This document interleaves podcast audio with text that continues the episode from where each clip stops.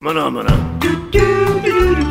Olá, meu nome é Hulk Janelli, sou professor universitário, design de produto, sócio criativo da Atom Studios e bem-vindos a mais um podcast. Hoje a gente vai falar com o Carlos Zardo, ele é diretor de planejamento estratégico da Next da Next Lab. Lab Group, englobando as marcas MySpec em Design, InDesign, Next Lab Cowork e Instituto do Design, desenvolvendo projetos de comunicação, marketing, branding, design e inovação para empresas e marcas de todos os portos. Mestrado em Design pela Universidade Anhembi Morumbi, com foco no design centrado no ser humano como elemento construtor de narrativas e experiências.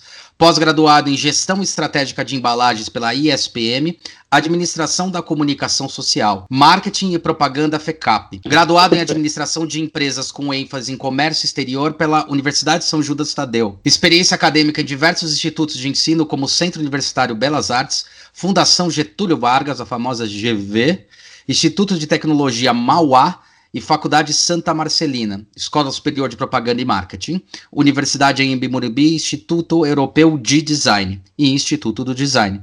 Jurado em diversos prêmios e competições. Carlos Ardo, valeu por aceitar esse desafio. E, cara, é um prazerzaço falar com você aí. Você Manda. tá muito tempo na estrada, velho. E essa jornada mudou alguma coisa? Ou ainda o design ainda é aquele.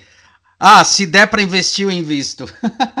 Puta, cara, vamos lá, vai. Primeiro, Hulk, obrigado pelo convite. É muito legal estar aqui discutindo visões do design, né, bicho? Porque até porque, como você leu aí no meu mini currículo, eu tenho uma formação um pouco diferente, diferente do tradicional dentro do universo do design, né? Apesar de estar no mundo do design há bastante tempo. Como você falou, eu fiz administração de empresas com ênfase em comércio exterior e, cara, trabalhei um bom tempo na área de comércio exterior. Sim, fiz muito, muita liberação aduaneira, agenciamento de carga.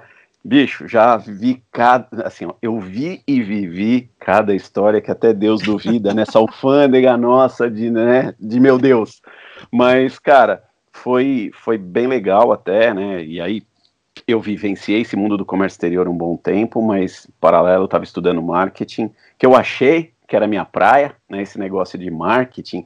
Mas porque- comércio exterior você escolheu por é, forçação de barra ou tinha algum tesão assim que estava envolvido? Sabe, sabe aquela coisa do tipo, você- quando você vai fazer inscrição pro vestibular da faculdade, você não tem a mais puta ideia do que fazer? Por acaso eu falava inglês, aí falou, ah, putz, esse tal de comércio exterior aqui deve usar o inglês pra alguma coisa. E aí eu fui nesse caminho, bicho. E escolhi desse jeito, o que super deu certo, né? Você viu que eu fui muito feliz na área por mu- muitos anos, por isso que eu mudei de área, né? Porque eu tava Sim. muito feliz no que eu fazia. claro que, cara, eu eu passei algumas experiências dentro da área de comércio exterior muito legais, como toda área, tem coisas incríveis. Eu acho que só não era para mim dentro desse pensamento de, de que talvez o contexto criativo estivesse falando mais alto e eu estivesse buscando isso de outras formas. Ah. Quando a gente é novo ainda, você não sabe bem o que são as áreas, eu acho que isso a É. internet ajudou pra caramba as novas gerações. Hoje você consegue aprender muito fácil sobre as áreas, porque tem muita informação disponível e acessível. Não adianta só estar disponível, a gente não ter acesso, né? Então É. tá tudo aí acessível. E talvez eu tivesse escolhido diferente olhando hoje. Mas por outro lado, depois de toda a experiência, ter aprendido sobre marketing, ter trabalhado com marketing, também me ajudou muito porque eu fui cliente do design uns, um bom tempo, uns bo- bons anos. Eu fui cliente da, da própria Pecking. Aham. Ou na época o, o Mestriner estava lá, né? Que foi ele que Nossa, criou a mestrine. Aham. Pois é, Fabião. Então eu fui cliente um, um bom tempo e aí eu aprendi o que é ser cliente de design, né? Que normalmente nem todos os designers, né? Nem todas as pessoas que trabalham no meio do Sim. design conseguem fazer isso ou têm essa vivência. E aí eu vivi o ser cliente do design antes de mudar de lado. Foi quando E, já me- e mesmo sendo cliente de design, isso aqui isso é design, o que aconteceu, velho? cara, é, eu acho que eu acho que tem gente que não aprende, né, bicho? Organiza É, tem gente que não aprende. Pô, eu devia ter aprendido isso na época, ter ficado do lado de lá, né? Muito mais É. legal. Eu, eu, eu brinco isso em apresentação em sala de aula, né? Quando eu vou, principalmente na, nos cursos de design, quando eu vou me apresentar para os alunos, eu falo, gente, ó, eu sei que vocês vão querer me jogar cadeira conforme eu for contando minha história para vocês. E aí eu conto do comércio exterior, do marketing, putz, cara, e, e o brinco, né? Ó, vocês estão a fim de jogar cadeira agora. Se alguém quiser levantar e ir embora, agora é a hora. E a melhor hora é quando eu falo, pô, gente, eu entrei no, no design pela porta do atendimento, né? Eu fui, eu fui convidado para ir para a agência para trabalhar na área de atendimento.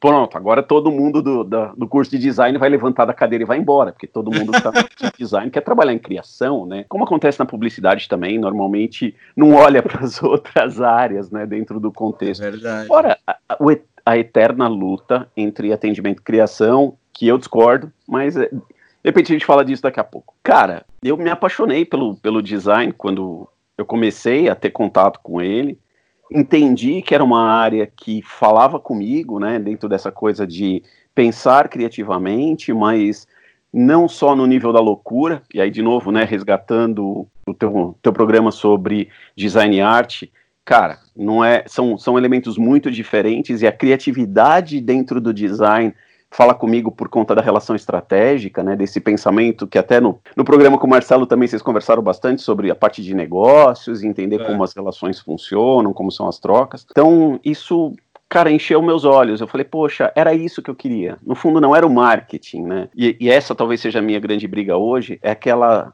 área cinzenta entre o marketing e o design, que parece que o marketing não quer olhar para isso, né? Porque dá não é o core da, da essência da área de marketing.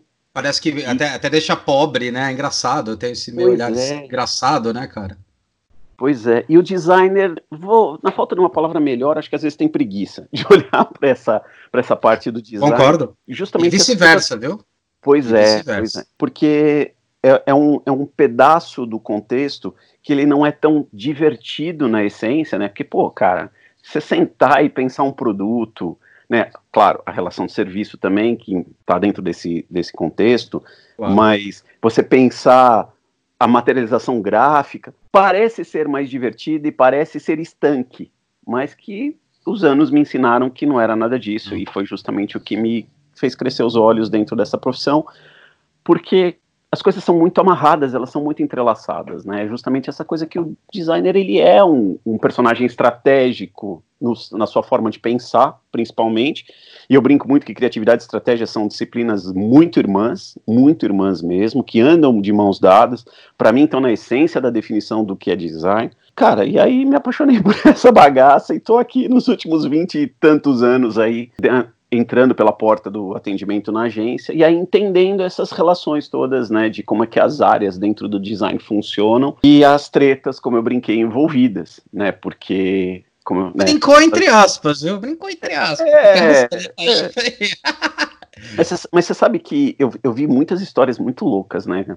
Quando eu entrei é. no mundo do design. E aí, é, essa visão diferente, né? Poxa, uhum. eu olhava pro design, e até hoje eu olho com esses olhos e falo, cara, isso aqui é demais. Isso aqui é demais. A, meu, olha que área legal. A gente consegue ter uma visão incrível dentro desse universo. E me, conectando as pecinhas certas, dá para salvar o mundo, dá para mudar o mundo. Não é o design que vai salvar o mundo, Sim. mas essa conexão toda, esse racional todo, né? Esse é a, a, proposição, a forma de conectar, né? É isso aí, é isso aí. Então, poxa, a gente tem isso muito legal desse lado. Então, putz, a galera que trabalha direto com a criação, olha que legal. Que, poxa, a galera que está direto relacionada a negócio, como é que é isso dentro da agência, dentro do mercado, né? E é claro, Estou falando também de um pensamento de atendimento que não é só Sim. o garçom, não é o cara que pega a solicitação não, não, cliente, leva para a criação e vice-versa. É Imagina, é o atendimento ele é, ele, ele, ele é uma, uma parte nevrálgica de muita agência, porque é ele que define os pontos de um briefing muito bem colocado, de um escopo muito bem definido. E se esse escopo não estiver definido, não tiver um olhar muito bom, cara, ele já sai errado ali na, naquele ponto. Então ele é estrategicamente fundamental, cara. E aí você rasga dinheiro como, como empresa se você tiver um ponto de atendimento ruim que direciona. Assim, já tá, em alguns casos já é bem difícil você lidar com o outro lado da mesa, né? A gente Sim. tem alguns probleminhas aí, a gente vê algumas coisas no mercado. E se você tiver problemas do seu lado da mesa, isso acaba sendo muito complexo, né, em termos de negócio para o design. Por isso que a importância das duas áreas. E o, e o cara de atendimento, quando tem a visão criativa também, Cara, é um casamento perfeito, é uma coisa incrível. Mas claro que eu vi muita besteira também acontecendo, Sim. né? As, as, birrinhas da criação que tinham raz... que a criação tinha razão, ou em alguns casos, em outros não, do atendimento que tinha razão ou não. E claro que, como qualquer projeto dentro da área de design, o grande barato é quando todos os pontos, entendem que, cara, a gente está pensando experiência, a gente está pensando a construção da relação com o outro, né? Então, Sim. O atendimento ele tem as necessidades dele, como qualquer usuário de qualquer produto ou serviço, assim como a criação também tem, e como partes dessa engrenagem louca dentro de um escritório de design, efetivamente, a gente tem que olhar para tudo isso e tentar fazer isso da melhor forma. Até porque eu, uma das coisas que eu curti muito dentro do mundo do design é que não é que não existam, né? Talvez nas agências maiores, quando a gente entra em outros contextos, isso fique mais forte mas a gente não tem muita puxação de tapete né, dentro da agência. Como tá todo mundo ali, normalmente a, a, visão sobre o contexto, você consegue ver as áreas, você consegue ver as pessoas. Eu acho que as pessoas trabalham melhor e a gente não tem essa coisa de puxar tapete, que no mundo corporativo às vezes é um pouco mais comum. Às então, cara, é, pois é. E aí, olhando para tudo isso, eu cara, eu me achei numa área incrível, curti pra caramba. E aí, respondendo um pouco da tua pergunta, eu dei uma volta para chegar na resposta. Não, deu não. É isso aí. eu realmente acredito no design. Eu realmente acredito no potencial que a gente tem. Eu realmente acredito e eu já vi, assim como acho que não é nenhum problema falar que eu já dei muito resultado para a empresa, justamente porque a gente entende os processos, entende as pessoas e tem foco nessa solução de problemas.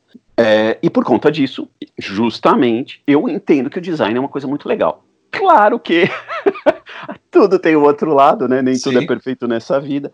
Mas projetos estão aí, as empresas continuam comprando design. Claro que estamos numa pandemia, algumas coisas diminuíram, algumas áreas estão com, com menos impacto projetual do que outras, outras cresceram muito. Então, a gente pode até falar que mercadologicamente esse é um, é um momento meio bolha, né? Que a brincadeira de 2020 é um ano que não foi. Talvez para muitas agências isso seja verdadeiro, mas ao mesmo tempo, de qualquer forma, está um mercado muito difícil, até pela valorização do pensamento do design. Né? Assim, para um cara que veio de outra área e que, felizmente, barra infelizmente, não teve oportunidade de aprender sobre tipografia, grid e outras construções, a, a própria é, antropometria, toda essa coisa do universo do design, termos que a gente usa com muita frequência entre a gente, eu aprendi de outro jeito. Né? Eu não, uhum. não aprendi da forma tradicional, eu aprendi com excelentes mestres na vida e muitas vezes até lecionando com esses caras, foi quando, né, nos projetos integrados a gente fazia umas coisas muito legais e eu acabava aprendendo bastante. Leio muito também, enfim, Sim. e a experiência nos projetos. E olhando para tudo isso, cara, eu super valorizo o resultado do design. Não é só porque eu estou na área, mas que eu entendo esse impacto. E às vezes a gente não é valorizado, não é visto da forma mais legal, porque a gente é confundido com uma resposta tecnológica, né? Então, hoje você gasta, eu vi outro dia, né? Você gasta 90 reais e você tem dois designers trabalhando na sua marca, que nada mais é do que aquelas coisas bem pasteurizadas que a galera pega Sim. de internet. Como você tem sites, né? Os Fivers da vida, 5 dólares, essa coisa toda. É, logo por 50 real. Pois é, cara. Então, assim, isso tem uma grande desvalorização. Claro que eu sou a favor e olha que louco o que eu vou te dizer. Eu acho que o, o, design ele, ele pode ser acessível, ele tem que ser acessível, inclusive em custo, porque muitas empresas, né, muitos empreendedores, pessoas que estão no começo do processo, eles não teriam acesso ao, ao design se não houvesse um, essa coisa de ser um pouco mais acessível, não tão caro, dependendo do contexto. Mas o problema é quando a gente tem uma sobreposição e tudo colocado no liquidificador e esse entendimento de que, cara, design é só. Isso. Ah, Faz aí no Word uma marquinha, abre no PowerPoint e monta. Eu já vi isso. Assim, ó, faz uma arte de embalagem no PowerPoint, olha que legal, ficou lindo. A brincadeira, né? Meu sobrinho que mexe bem no computador. É, é, a gente ainda brinca. É. Tantos anos, cara, e a gente ainda brinca desse negócio. Então, o, o que me incomoda só um pouco na área é isso, porque houve uma perda né, de, de percepção, ao mesmo tempo que a gente ganhou um baita de um terreno no processo que eu acho muito louco. Você tem empresas que têm vice-presidências de design, né? Uhum. Grandes empresas que têm esses, esses cargos hoje em dia, às vezes não necessariamente no Brasil, mas tem esses cargos. Então, o, o, design ele ganhou força, ele ganhou terreno, ele ganhou espaço, mas ao mesmo tempo ele perdeu também. E aí fica a grande dúvida, né? Culpa de quem? A culpa é do designer, a culpa é do cara do outro lado da mesa que está contratando isso. Às vezes eu fico, me pego, me pego pensando nessas coisas todas. Mas e até acho que é um, a culpa nunca é de um lado só, né? A culpa é de, de todo mundo nesse processo, de como a gente se vende, de como a gente se coloca, ao mesmo tempo é. de como o outro lado está disposto a, a olhar para as coisas.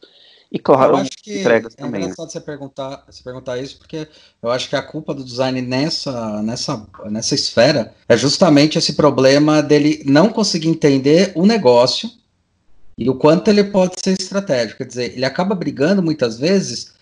Eu vejo muitas vezes o design ele brigando pela ideia dele e não pela melhor ideia projetual, entendeu? Eu acho é. que isso que acaba afetando muito essa percepção. E também muita gente falou, ah, eu acho bonito. Foda-se, eu sempre falo para os alunos, foda-se que você acha bonito, não é você que tem que achar. É isso aí. É, para a empresa faz sentido? É essa a linguagem? É isso que precisa?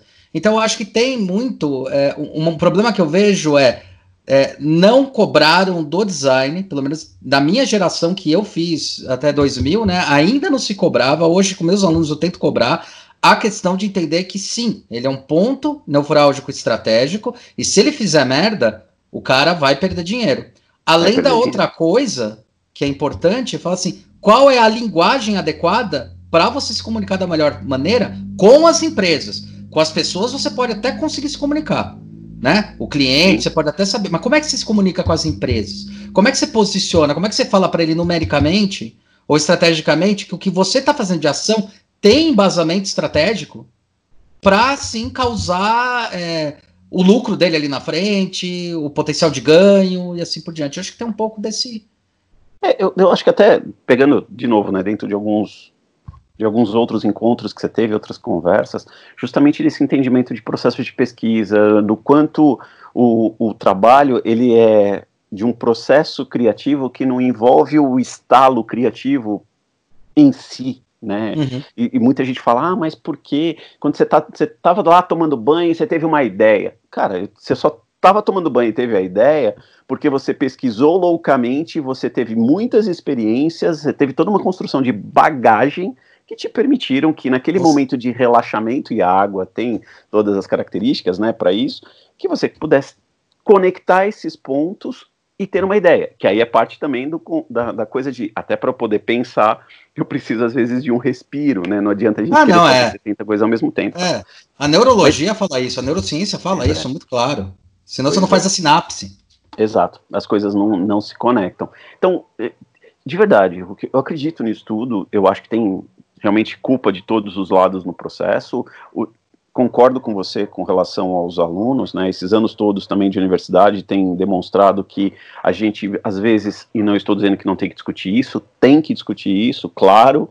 Poxa, se eu falar, não, a gente não tem que discutir tipografia, meu amigo Aníbal vai puxar minha orelha, vai falar, cara, você é louco, né? Porque ele é o cara que dá, adora tipografia, mas não é apenas isso, né? Então tem esse lado de construção de negócio que nos últimos anos melhorou muito, mas eu acho que a gente tem um grande caminho a percorrer. E como muito estrago já foi feito, até porque ainda tem muita gente fazendo besteira no mercado, e eu sei que isso gera também uma percepção muito louca, né, que do, muitas vezes, uh, eu já ouvi isso de empresários, né, de, ah, cara, eu fui lá, gastei uma merreca no meu projeto e o resultado foi legal. O que, que você fala para o cara? Ah, então o bom design, o bom design é caro? de forma geral, ele tem o seu custo porque ele envolve todo um conjunto de ferramentas. Mas é brincadeira também que um relógio parado ele está certo duas vezes ao dia. Então, existe a chance de um, uma pessoa inexperiente acertar um projeto? Existe.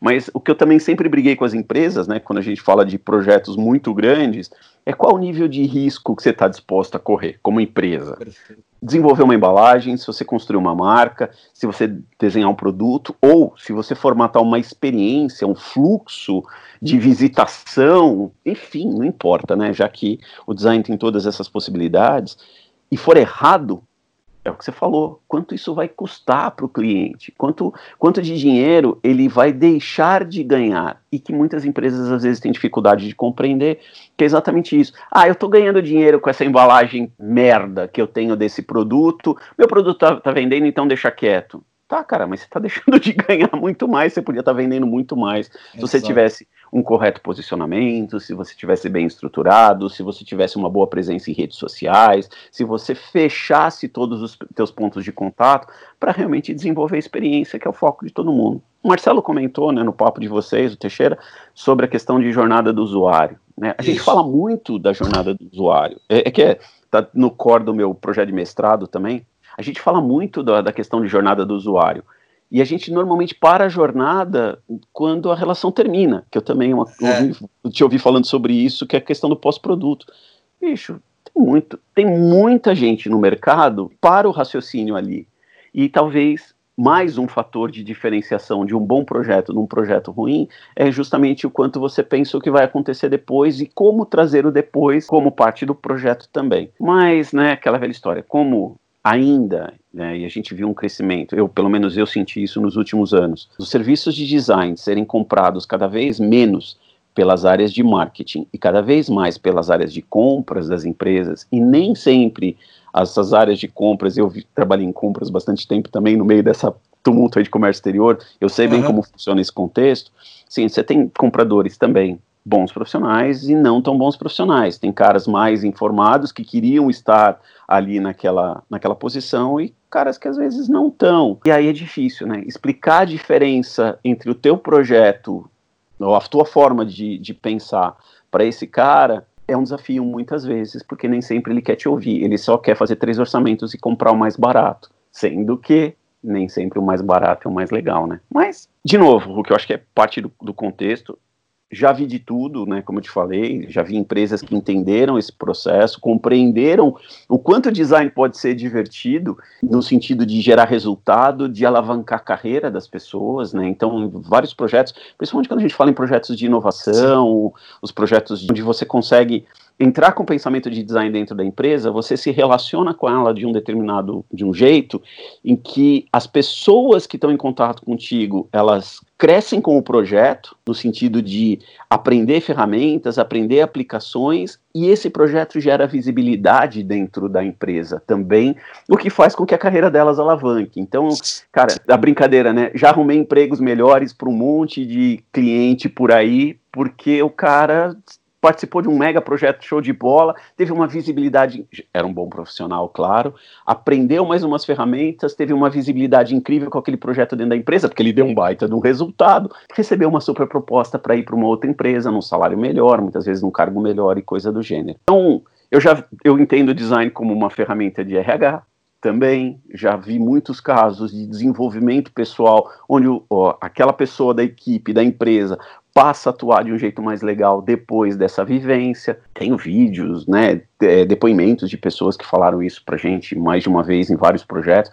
Por isso que eu, eu, eu entendo o design desse jeito muito legal, porque assim, uhum. eu tenho essa percepção super boa e eu continuo investindo nesse mundo, seja né, como empresário, seja como professor, seja como profissional, né? Tanto que fui fazer mestrado em design né? Depois de tantos anos na área, finalmente fui buscar a linha acadêmica, né, para eu poder me encaixar sobre o contexto do design. Uhum. Uhum. E, e fui atrás porque chegou a hora. Que, cara, eu realmente acredito nesse negócio. Eu vejo o design como esse, essa mega possibilidade omnidisciplinar, né? A gente já não é nem mais multidisciplinar, porque multi é, são várias disciplinas. A Ou trans, né? É, é cara, a gente pega é trans, o multi, cara, a gente bota tudo dentro do mesmo lugar e fala, gente, agora nós vamos trabalhar junto. Você vai usar o teu melhor, você vai usar o teu melhor, você vai distribuindo isso, que a, a Mozota fala disso, né, o designer como coordenador e tal, mas... É, o gestor o, projetual. Tem, exato, cara, a gente tem uh, como pensamento essa força de juntar engenharia, comunicação de forma geral, administração, recursos humanos, como você coloca todo esse pensamento e faz a, conta, a coisa acontecer. Então, por isso que eu, eu, penso no design hoje, dentro desse. A gente fala né, de multidisciplinar tal, mas para mim é omni, cara, porque as coisas são interconectadas. São hiperconectadas, não é só multi, não. Hoje a gente já está num outro momento desse né, do trans, multi, para mim já é omni. A gente já é que nem, a gente tá falando do omnichannel, então é interessante, é. cara. Né? É. é. um termo legal. É, o design eu, eu acho que ele, ele sempre foi mais estratégico nesse quesito. Ele foi ganhando um pouquinho mais de mercado, um pouquinho mais de força, tanto que a gente fala que ele está muito mais preparado para uma gestão em T do que muitos gestores estão. Sem dúvida. Né? Que ele, consegue, assim, um bom designer, ele, eu, eu, eu, brinco muito, você deve ter ouvido falar pra caramba, eu uso bastante essa frase, que é mais importante não é saber o teu telefone de quem sabe, né? Exato. E saber a hora de ligar. É isso, é isso aí. É, é, que né, o pessoal adora aquele discurso do, do Steve Jobs, né, lá da, onde ele foi para Ninfo, lá na universidade, ou ele recebeu, já não lembro mais, mas o pessoal adora aquele discurso do Steve Jobs, onde ele fala do connecting dots. O designer, uhum. ele é um dot connect, né? Ele é um cara que vai vai olhar para um monte de coisa e vai ter que conectar, seja na materialização, seja gráfica, produto, serviço, seja na construção de negócio, porque a gente tem que olhar para as necessidades do projeto e tentar trazer o que o projeto precisa. É o que muitas vezes quem está do outro lado da mesa não entende. Talvez cometa algumas besteiras, inclusive nesse processo. A gente esquece as nossas necessidades enquanto parte do processo em prol do bem do processo. Então, putz, se eu tiver que trabalhar mais horas em cima disso, eu vou trabalhar, porque afinal de contas eu quero ver o melhor resultado. E claro, não seria o meu jeito mais correto de fazer as coisas, né, Exato. né? Em termos de gestão, você tem Exato. que considerar a hora projeto, aquela história toda. Mas o, o designer ele, ele vai para cima disso, como claro outros profissionais também. Talvez a veia criativa, né? A veia de pai da ideia, mãe da ideia, tio da ideia, avô da ideia, não importa, muitas vezes puxa a gente dentro do projeto, puxa a gente dentro do projeto com essa visão um pouquinho diferente. Cara, que faz toda a diferença do mundo em termos de resultado. Claro que também a gente tem né, como tudo na vida, tem a tendência contra a tendência. Temos também ainda muita gente, como você falou, que ainda fica brigando pela ideia, cara, mas eu desenvolvi isso. Na época que eu estava dando aula para turma de design de interiores, eu falava, gente, é legal botar uma cadeira assinada no ambiente, trazer uma cadeira de designer para o ambiente. Será que aquilo é melhor para aquele ambiente? Será Exato. que a pessoa que vai lidar com aquele ambiente, ela vai curtir aquela cadeira? Aquela cadeira fala com ela, representa aquela, né, a, a, a essência dela. Então, assim, não é a tua ideia, cara, é o que o projeto precisa, é o que o cliente precisa, é o que o usuário precisa, enfim, né, então as, as várias figuras aí do cliente no processo precisa para que o projeto aconteça. Ainda tem muita gente, infelizmente, que briga pela, pela essência do projeto, pelo projeto. Claro, como designers, né, como criativos projetuais, a gente tem que deixar muito claro e eu sou né, também um maluco em apresentação de projeto.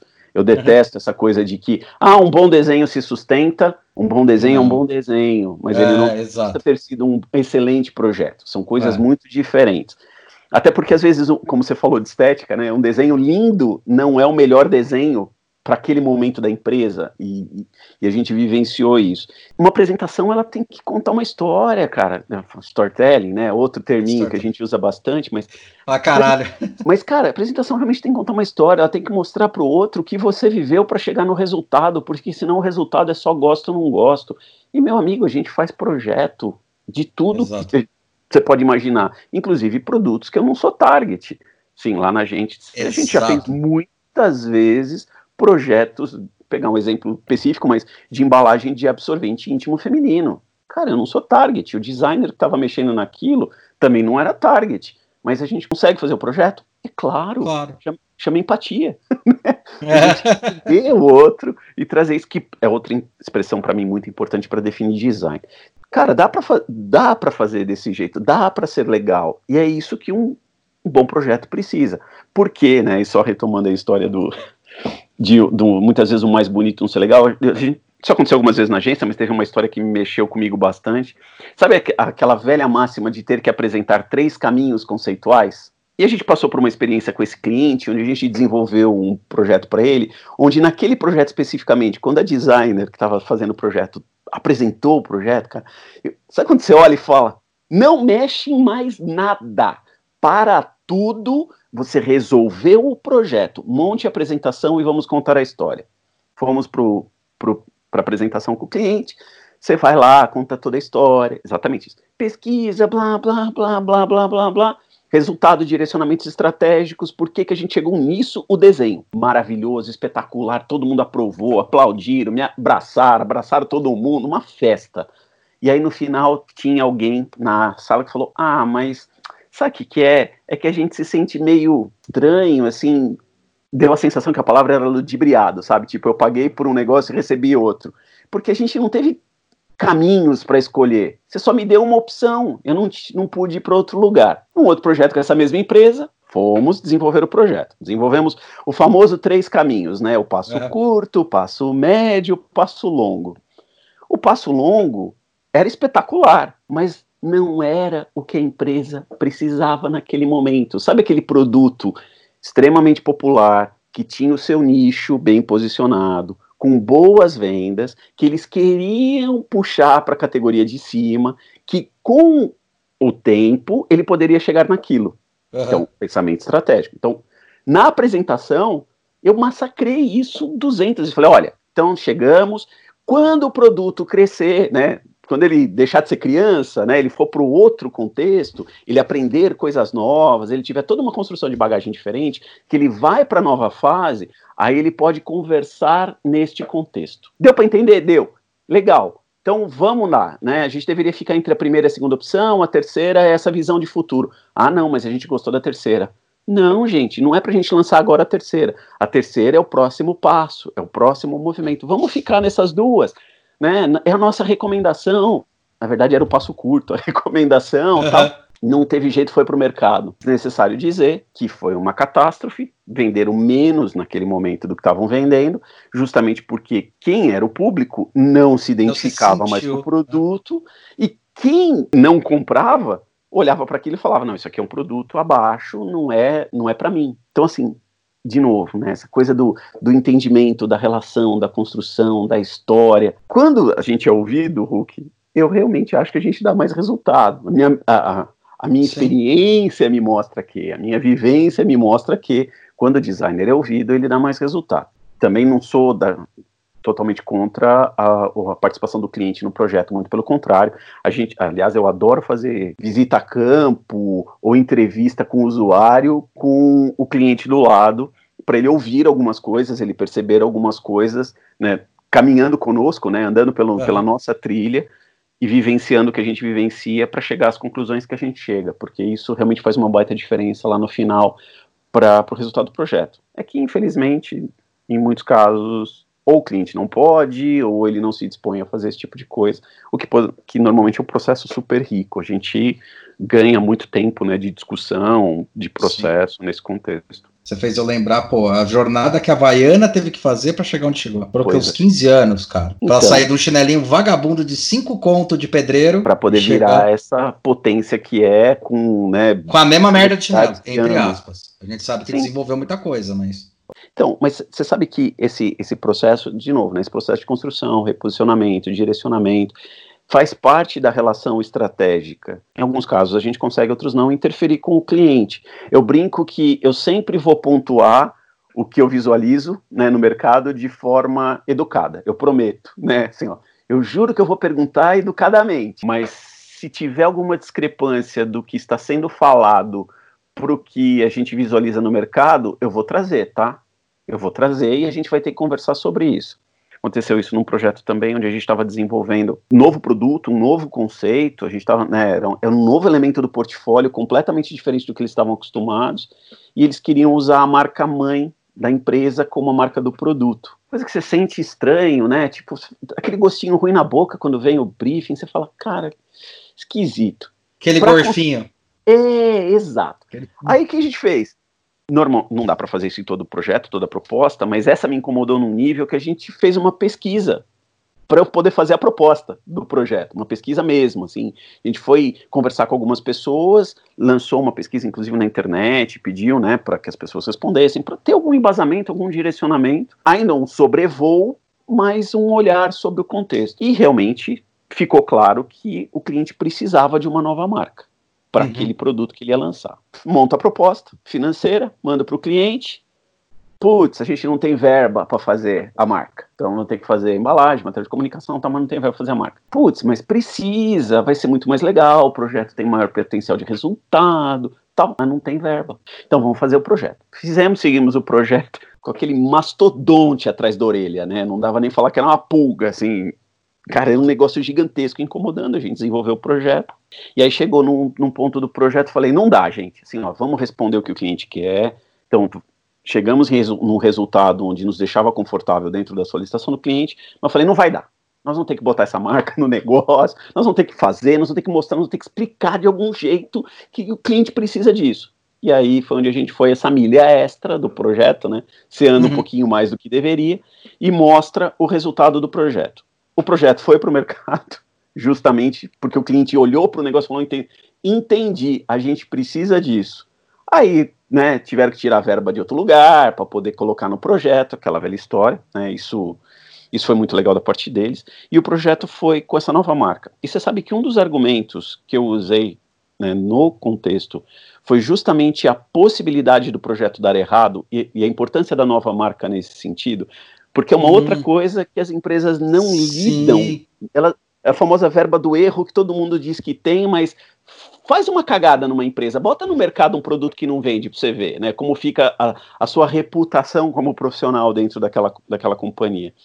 Nesse uhum. caso, nesse caso, foi uma coisa até que eu pontuei, falei, olha, é um, é um mercado novo, é um negócio que vocês não estão acostumados, a equipe comercial pode não absorver da melhor forma, vocês vão dados de briefing que nem todo designer pergunta. Como vai ser a equipe comercial? Quem que vai vender isso? Né? Vão ser nos mesmos canais? Como vai ser essa conversa? Esses caras já venderam isso, esse tipo de produto antes?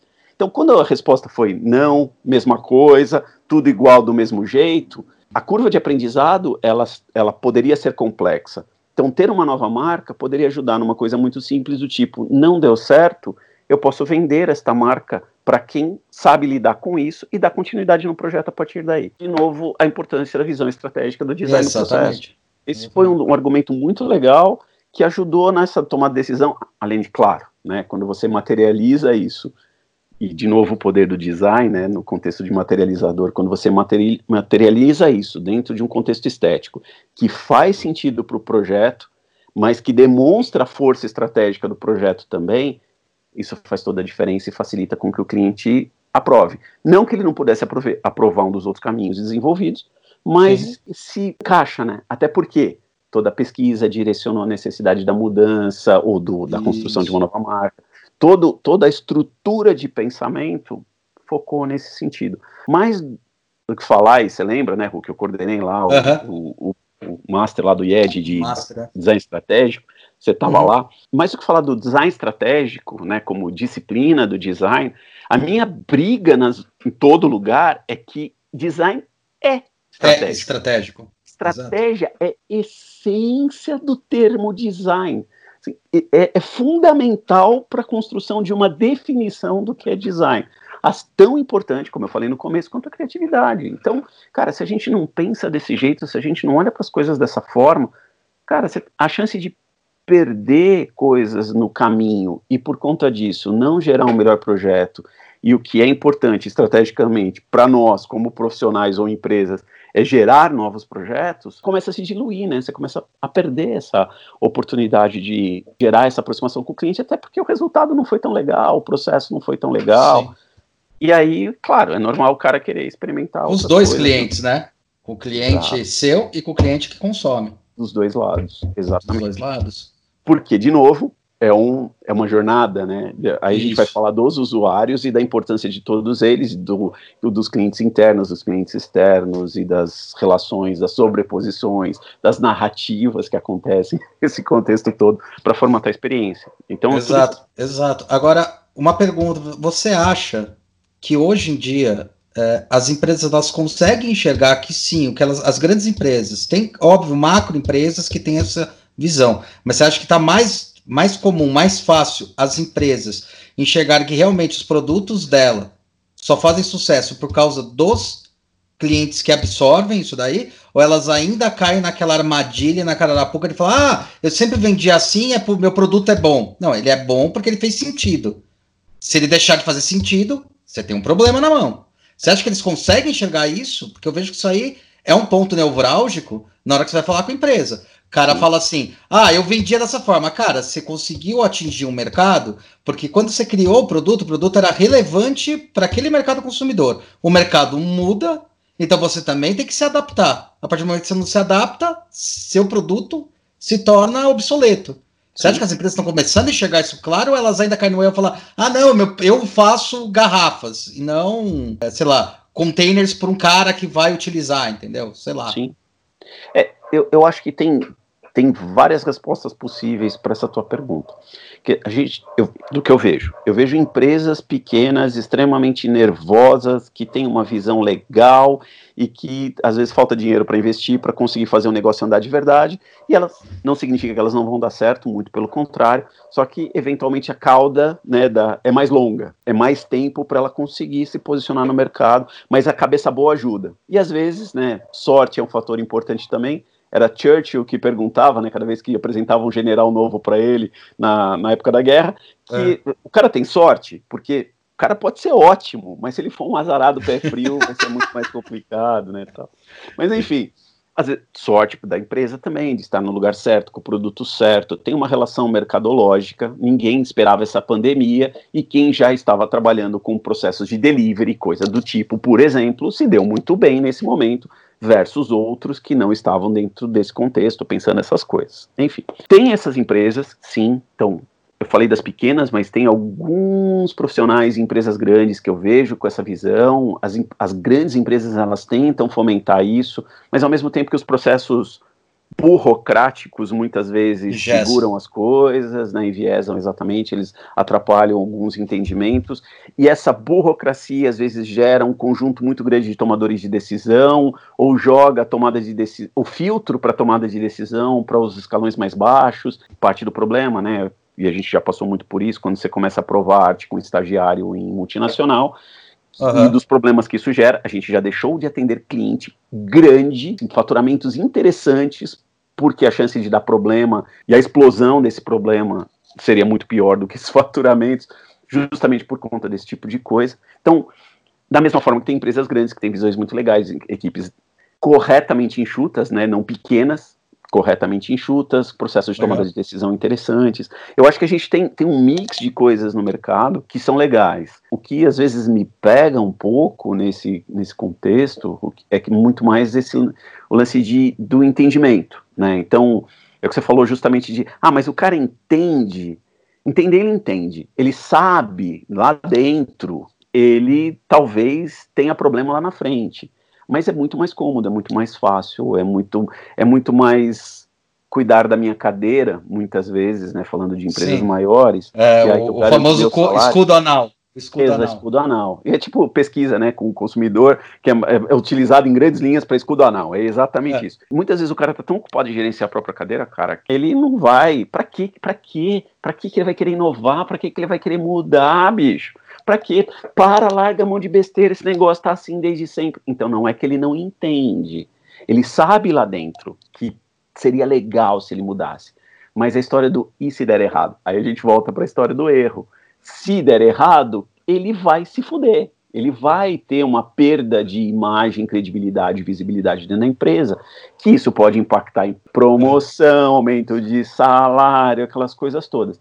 Então, muitas vezes o que o cara faz, ah, ele faz o café com leite, o dia a dia, não faz mudanças radicais, até porque muitas vezes a própria empresa também não, não espera isso dele. E por conta disso, né, já que a gente está falando de inovação, né, de processos desse tipo de entendimento, por isso que inovação normalmente é implementada nas empresas quando ela vem top-down. Se não vem do presidente, Sim. se não vem do dono, se não vem daquele diretor mega blaster, supimpas, um inacreditável, pica grossa, é difícil implementar porque, putz, até juntar todo mundo, até será que o industrial vai comprar o projeto?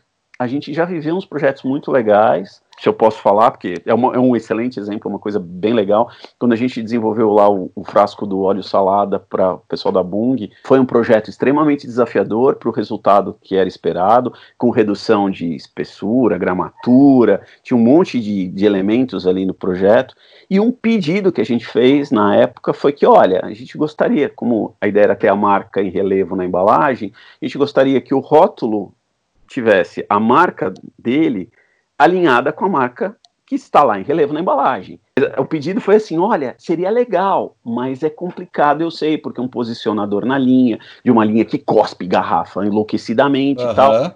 E a gente lidou com um, gestor de marketing muito legal, que ele botou o projeto embaixo do braço falou: não, peraí, que eu vou conversar com a, com a galera do industrial. E ele conseguiu, né, ele teve a habilidade de trazer o time nesse processo. A gente teve alguma interferência nisso, mas foi muito mais característico dele, ele soube utilizar as ferramentas para isso, e aí ele conseguiu trazer todo mundo, e pode olhar, a garrafa ainda está no mercado e o rótulo está alinhado com Caralho. uma das marcas que estão lá. Tem cara que abraça, bicho, tem cara que entende, tem cara que quer fazer o mundo girar para frente, tem cara que quer cuidar da cadeira e resolver o próprio salário. Eu ouvi de um consultor uma vez, fui numa reunião, aquelas coisas que a gente é chamado, né? O cara é consultor da empresa, aí por que não fazer um projeto novo da empresa para redesenhar? Nem lembro o que, que era.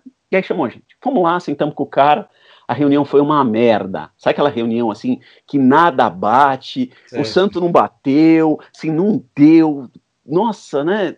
Enfim, mas o cara falou uma frase, né, que não, não tem essa de reunião não serve para nada. Assim, se você tiver com a orelha, com olhos para ver e ouvidos de ouvir, você pode é. aprender alguma coisa no processo. Ele falou, não, porque nas empresas, 95% das pessoas estão lá cuidando da própria cadeira e 5% são que puxam o negócio para frente pensando é isso, em todos os projetos que eu já vi, né? Toda essa vivência, empresas grandes, médias, pequenas, é, né? um trânsito legal, é verdadeiro. Pode não ser 95-5, pode ser 90-10, pode ser 99-1, mas tem essa relação de que grande parte da empresa está ocupada em cuidar da própria cadeira, cara. Até porque as pessoas têm, né? Claro. Vamos olhar para o ser humano, né? Já que tem sido minha grande vertente também cara, olhando para o ser humano, as pessoas têm sonhos, desejos, necessidades, vontades, e elas precisam das coisas que elas precisam, acabou, compreendo. Mas muitas vezes para o mercado isso acaba segurando um pouco as mudanças e os resultados, elas poderiam ter muito mais, de novo, Sim. se a gente tivesse uma visão dif diferente sobre o contexto. O que, o que me incomoda nesse, nessa coisa dos entendimentos de novo é que muitas vezes as empresas estão tão preocupadas com essa resposta imediata, de gerenciar a cadeira, uhum. ou né, de ter visibilidade, que alguns projetos se perdem, algumas possibilidades de resultado muito legais deixam de acontecer, justamente por conta dessa miopia, vai, que o Theodore Levitt já falava lá atrás de marketing, Mas, cara, essa miopia cresceu, ela não é só de marketing, ela é miopia administrativa, de marketing, de novo, recursos humanos, de design, ou de qualquer outra área que você quiser colocar aí na mesa, porque às vezes falta esse entendimento de que cara, a gente tem tanta coisa legal para fazer, dinheiro, assim, se a gente der um prejuizinho aqui, não vai ser tão ruim, a empresa está girando em outras coisas.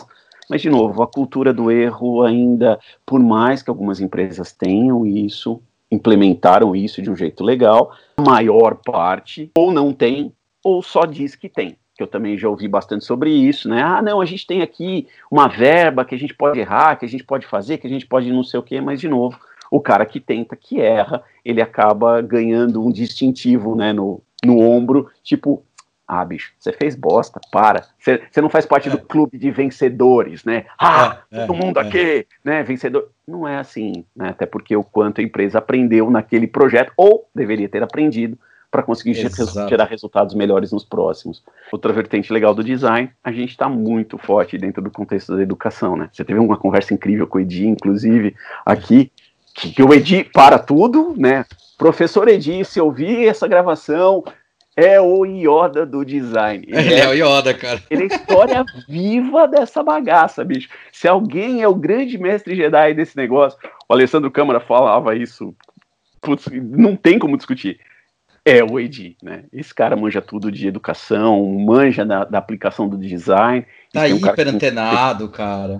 Total, bicho, total, total, total. Porque o design tem essa característica também, né? O que a gente Sim. traz, essa coisa de vamos olhar para o que a gente fez, vamos olhar como foi feito e vamos trazer isso como parte do aprendizado e aí a gente volta na ideia do pós-projeto, pós-produto, pós-serviço, o que está funcionando, o que não está funcionando. Eu até, dentro da conversa de vocês, do que eu ouvi né, da, da gravação, cara, tem empresa que está entendendo isso, que está começando a olhar para esse negócio. Tem segmentos gigantescos dentro do entretenimento que não olham para esse negócio. eu fico todo dodói, né, quando eu vejo essas coisas, falo, cara, olha que oportunidade incrível, né, quando você vai num lugar e você fala, meu, isso aqui podia estar tá bombando, tá demais, e não tá. Poxa, que legal. Significa que alguém ainda precisa da gente para ir lá olhar para aquilo e trazer uma solução mais legal no processo.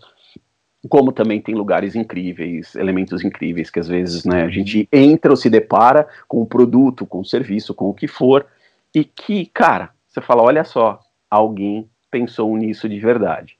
Não foi só no contexto da nubankização né, do serviço, ou uberização do serviço, uhum. mas tem a ideia da experiência de verdade. Porque hoje todo, todo banco é Nubank, né? Todo, todo é. telefonia celular. Parece que as empresas de telefonia celular decidiram virar Nubanks, né? Algumas estão fazendo isso de um jeito talvez legal, outras nem tanto. Tem uma em particular cujo né, eu tenho celular com, com ela, que eu quero morrer, cara, quando eu ligo, é preciso ligar para resolver algum problema, e aí cai naquela gravação que você tem que digitar lá, CPF, não sei o quê, aí a gravação faz assim, o vício de linguagem que a gente tem, sim, sim. cara, assim, não me trata como idiota, eu sei que é uma gravação, é, não, não adianta a gravação querer ser tão humanizada a esse ponto, nesse momento, onde eu sei que não estamos nesse nível, eu não estou falando com esse nível de inteligência, tem umas coisas legais já, mas não é nesse nível, então, isso não é gerar experiência, isso é querer trazer o contexto do o, a ideia, o conceito do Nubank para dentro de um momento é. que é bem por aí. Então, não, e tem uma outra coisa também que eu, né? eu, eu critico bastante na experiência do. É, na questão do design de serviço e tal, que eu falo assim: peraí, cara, quando o produto não entregou um serviço? Pois é. Não existe essa, essa, essa diluição, existe sim não. uma possibilidade de você ter um serviço, talvez sem um produto, porque mesmo assim eu acho que tem um produto envolvido. Né? Tanto que a gente tem uma, um problema de definição, né? Tem uma, uma é?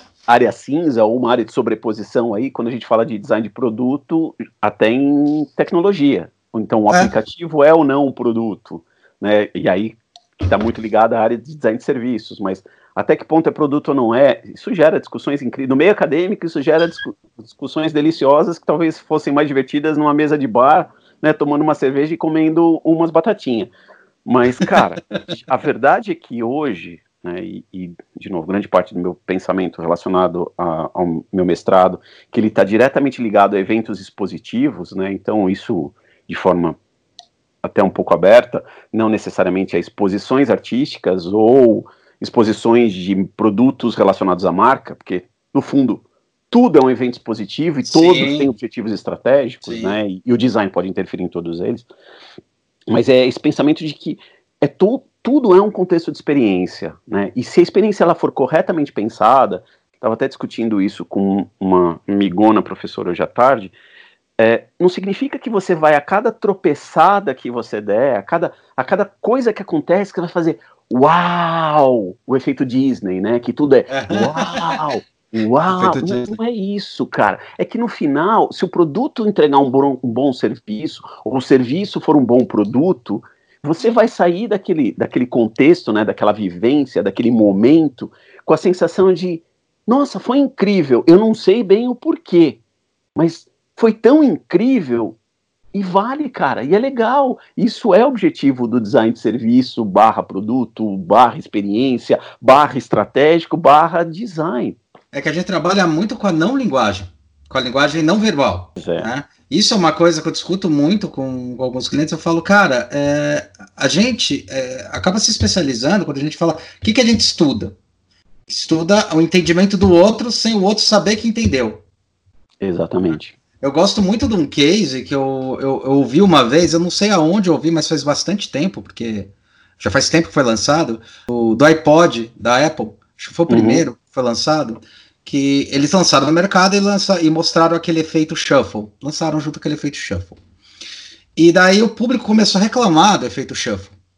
Falar que era uma bosta, falar que era ruim, falar que não funcionava. Steve Jobs foi lá e falou que tá, beleza, vamos analisar, entender qual é essa merda. Aí foi falar com a equipe de engenheiros, os engenheiros falaram, não, mas o efeito shuffle tá funcionando direitinho, não tem nenhum defeito.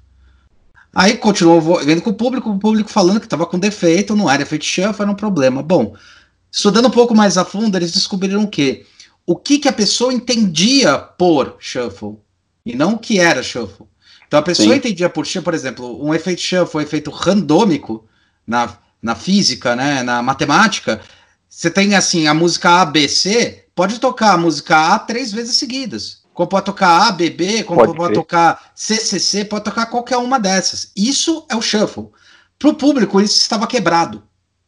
Olha e daí eles só. ajustaram a linguagem para poder adaptar a linguagem é, de percepção do público. Então, essa linguagem não falada, é, é, essa, essa percepção, é uma, é uma experiência que a gente trabalha bastante. E eu e acho que novo, é aí que está o. O pulo do gato. Exato. É. Porque, e de novo, essa coisa de entender o pós-produto, o pós-serviço, o pós-elemento, a entrega. Eu, eu tenho né, justamente batido muito nessa coisa da, da minha pesquisa sobre o que acontece lá, depois. Depoisão, sabe? Tipo, é. você, você, teve um impacto expositivo Cinco qualquer. Depois. Vamos chamar assim de. Cara, tinha um carro no meio do shopping, você foi lá aprender sobre o carro, você te chamou a atenção, você quis ir lá ver. Então, você tomou conhecimento da existência, você foi recepcionado de alguma forma, você teve contato. Em algum momento você se desliga disso, né? Então você se afasta, uma hora a sua relação com aquele momento ele deixa de existir. Eu amo divertidamente, né, o, o a animação. Ele passa a ser uma daquelas bolinhas coloridas num armário lá no fundo, ou perigosamente vira uma bolinha cinza dentro do buraco. Então, é. qual, qual, que é o, o, grande ponto, né? Na hora que ele vira uma bolinha dentro colorida dentro do armário lá no fundo, como é que a gente faz para resgatar isso, para que você tenha uma relação legal, uma coisa legal, para de repente, por que não? Daqui seis meses, oito meses, um ano, cinco, quando você for comprar um carro, você resgata essa experiência e você decide por aquele carro. Dentro da relação, falei de uma compra de produto, mas isso pode se relacionar a qualquer coisa, cara. E qualquer de novo, coisa o pensamento projetual e a relação do design, ela transcende, né? Ela não, ela não só é, mas é mais do que isso, ela, ela ultrapassa o contexto efetivo da relação do item, do momento em si. Você pode resgatar isso de várias formas usando outras ferramentas, se você estiver preocupado com isso, se você pensar efetivamente nisso. O que nem todas as empresas, esse dá para falar fácil, realmente se preocupam. Porque o que todo mundo está preocupado, claro, é sair lindo na foto na hora que o bagulho dá resultado, mas a gente não discute o que é o resultado efetivo, né? Quantos produtos são lançados, vendem absurdamente no lançamento e dali um ano não estão mais no mercado. Né? Ninguém nem lembra mais deles. Exato. O que, que aconteceu? Será que foi feito um excelente trabalho no começo de um produto que tinha toda a aderência com no mercado e de repente, ah, já ganhou, né? Time que já ganhou, a gente não mexe? Porra nenhuma. Em time que ganha, tá ganhando, a gente mexe, mexe muito, até para ele continuar ganhando. Não Sim. sou do futebol, né? Não curto futebol tal. Também mas dá pra falar que o time que tá ganhando, você não vai mexer? Pô, eu lembro dos joguinhos de videogame, cara, o jogador fica cansado. Você tem que trocar. É, é, você precisa é. de um cara que tá animadão, pilhadão pra ir lá jogar. Produto, serviço, mesma coisa. Então, o computador é que... se adapta ao seu jeito de jogar, essas coisas. É isso aí. Então, como é que a gente pensa o processo para ter esses resgates né, de vivências, de memórias, de contatos, para que isso volte para o contexto? Quando a gente não pensa nisso, talvez o produto só tenha uma vivência, uma existência mais curta, uma existência de um ano, dois, três, cinco, não importa, mas que ele poderia ter 15, 20, 30, 50, sei lá. E aí essas acabam sendo, na verdade, né, as brigas, eu acho, da, dentro da nossa área. Porque, cara, a gente tem que vender a gente, a gente tem que vender o que a gente faz, a gente tem que vender o potencial de resultado que a gente tem, e a gente tem que começar a demonstrar esse resultado e a dificuldade que é, até porque muitas vezes a gente não tem acesso ao que são esses resultados de verdade. Né? É, 90%. Pois é. Ter um bom relacionamento com o cliente para que ele abra uma informação para a gente, dê uma informação verdadeira, para a gente no, no contexto. Por isso que muitas vezes o designer tem dificuldade, mas a gente tem que vender tudo isso. E a gente ainda tem que fazer o cara entender que a gente pode ajudá-lo em várias outras esferas, porque nós ainda somos colocados dentro da caixinha de, olha lá, o bando de maluco. Porra, o cara barbudo, cabeludo, tatuado, toque em banda, não sei o que. Ah, é louco, é claro. Ele só vai vir aqui, vai me trazer uma ideia louca e vai embora. Não é assim. Né? Não, um pouco. Não é, não é só isso o que a área tem para entregar. Muito pelo contrário. Essa loucura ela me facilita olhar para algumas coisas que quem está dentro de uma salinha, fechado, com ar condicionado, naquela vivência de dia a dia, muitas vezes não vai conseguir visualizar. É isso que a gente faz, né, cara? É, é, exatamente. Exatamente. É, é aquilo que a gente estava falando no começo, né, bicho? O mercado está difícil. Mas por outro lado também, quanto mais difícil o mercado fica, acho que mais oportunidades começam a aparecer. Então, né? eu vejo um monte de oportunidades de negócio que geraram. Tipo, você fala sobre é, perdas, né? Mas se é, fala assim, tipo, a Disney teve, eu acho que no primeiro mês, 50 bilhões em perda por causa dos parques. É um negócio assim, uhum. surreal. E aí você vê a Zoom, que as ações deles cresceram 450%. Explodiram, explodiram. Explodiram, até porque... cara. Então, de novo, de estar pura a história da sorte, né? Estar na, no lugar certo, na hora certa, com o produto certo. Mas você vê mesmo a Disney, e aí eu, eu acho isso também, né, meu pensamento flutua entre outras empresas nesse contexto. Isso tem a ver com a verba do erro, mas que muitas vezes a gente olha para a perda do negócio de um jeito imediatista. O coronavírus, ele não ele vai dar trabalho por mais um tempo, a gente vai ter essa quarentena chata, vai e vem, elástica, porque a gente não consegue parar 40 dias, ficar quieto, ah, porque ia morrer sem o faturamento de um mês, a gente está sem faturamento de meses, como deveria e é muito pior. Mas enfim, mas nós vamos ter esse processo elástico? Vamos. Será que a gente não vai conseguir ganhar dinheiro com isso, né? Essas grandes empresas. Então, os parques realmente tiveram esse movimento. Eu não tenho esse número. O que será que está acontecendo com o Disney Plus, né? O canal lá da Disney. De, de coisa que eles começaram outro dia de streaming, né? Que eles começaram outro dia. Será que ele tá dando resultado, cara? Entendeu? Então, então é, é isso que é tá foda. Eu queria saber também essas informações. É, é foda, cara. Porque isso ia ser bem legal. Porque eu acho que estão tendo oportunidades e, e, e vantagens, né? É, é, aquela história também. Tem um pouco dessa discussão, fala assim: ah, quando fala Brasil vai ter perda. Cara, que país do mundo não vai ter perda? A China, pela primeira vez em 30 anos, acho que vai ter só um crescimento, acho que de 6%, cara. Foi a primeira então. vez em 30 anos. Então, tipo assim, é uma condição sine qua non. Então vamos parar de olhar para isso e vamos olhar para o que pode efetivamente ser feito? Exat, exatamente. E, e, e, mesmo que haja perda nesse momento, que é outra briga que eu tenho aí com algumas empresas, é, cara, a gente já ganhou tanto até aqui, a gente já segurou tanto até aqui, vai ser um período de perdas que a empresa tem condições de segurar. Ah, boa, o que você acha? Não tá fácil a gente para agência segurar sim, todo mundo, sim. não demitir, né? Estamos ali, a unhas e dentes segurando essa bagaça. Por quê? Porque, cara, eu também tenho uma, obrigato uma obrigação social com o país. Sim, não é no primeiro problema que aparece, vamos sair demitindo, vamos sair chutando, vamos sair cortando. Ao contrário, agora é hora da gente fazer uma força, segurar e vamos em frente. Até porque existem outras oportunidades. Vamos conversar sobre essas possibilidades. Vamos, vamos parar de ficar, ó oh, dia, ó oh, vale, a minha tristeza, né? Lip hard. Né? É, lip hard. Não, e outra coisa que eu falo com as empresas, agora é momento, já que está acontecendo, agora é momento que vai ter respiro para repensar, para é.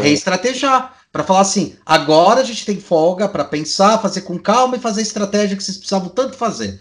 A gente pegou um cliente falando isso, falando, cara, agora é o momento. É, agora ah, tá querendo lançar parar, a marca? Né? Então agora é o momento da gente entender mercado, ter mais tranquilidade para pesquisa, ter mais facilidade para entender onde tem problema e onde não pode ter, onde a gente vai poder. Porque tem mais tempo de respiro para eh, justamente analisar a situação. Você viu a quantidade de padaria que está em reforma? Não, não, reformas não, que estão acontecendo. Eu vi bar. Cara, exato. Por quê? A padaria podia parar antes para reformar, era um transtorno, era um problema, era uma complicação.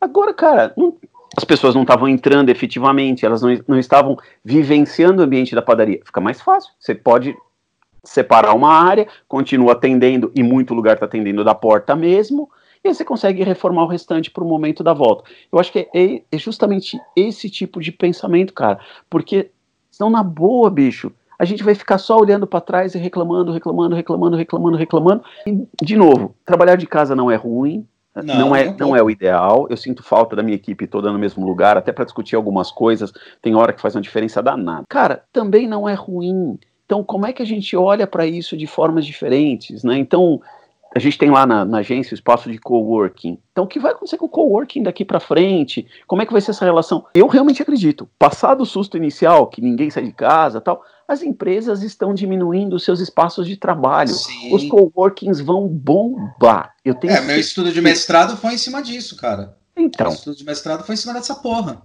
Então. Sim, é, o crescimento foi um absurdo.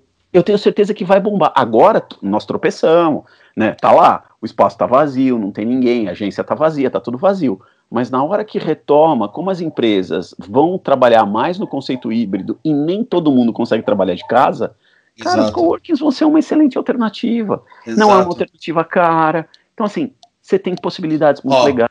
Na época, na época que eu, que eu estudei o co-work, tinha. Eu até estava estudando um negócio, uma equipe da Microsoft de, de advocacia, que tem um amigo meu que trabalhava lá, que tinham quatro pessoas na equipe.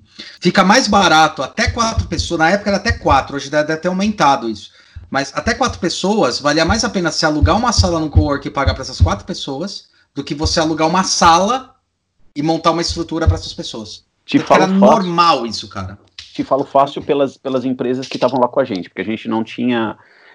Até tinha uma, uma busca de, de local, né, dos, dos, dos elementos spot, mas é. o que a gente tinha era uma produtora de vídeo lá conosco, né, que pegava um, um pedaço do espaço, e o escritório de arquitetura, que estava crescendo pra caramba, né, aí veio o Covid, deu essa tropeçada e tal. Cara, super vale a pena com toda a estrutura que já está montada, com toda a organização. Não, você não tem preocupação com limpeza, com internet, com energia. Se o ar-condicionado para de funcionar, é responsabilidade do coworking, não é responsabilidade sua, Exato. que tem que correr atrás, enquanto você tem que entregar um projeto. É muito mais barato, sem dúvida alguma. E eu vejo isso, estou falando de negócios que tropeçaram agora, mas que nessa nessa retomada processual que a gente vai ter, nessas relações diferenciadas, porque as empresas aprenderam coisas boas e coisas, e coisas ruins, né, bicho, nesse, nesse caminho. É verdade. Elas, elas, elas entenderam umas coisas que não são muito verdadeiras.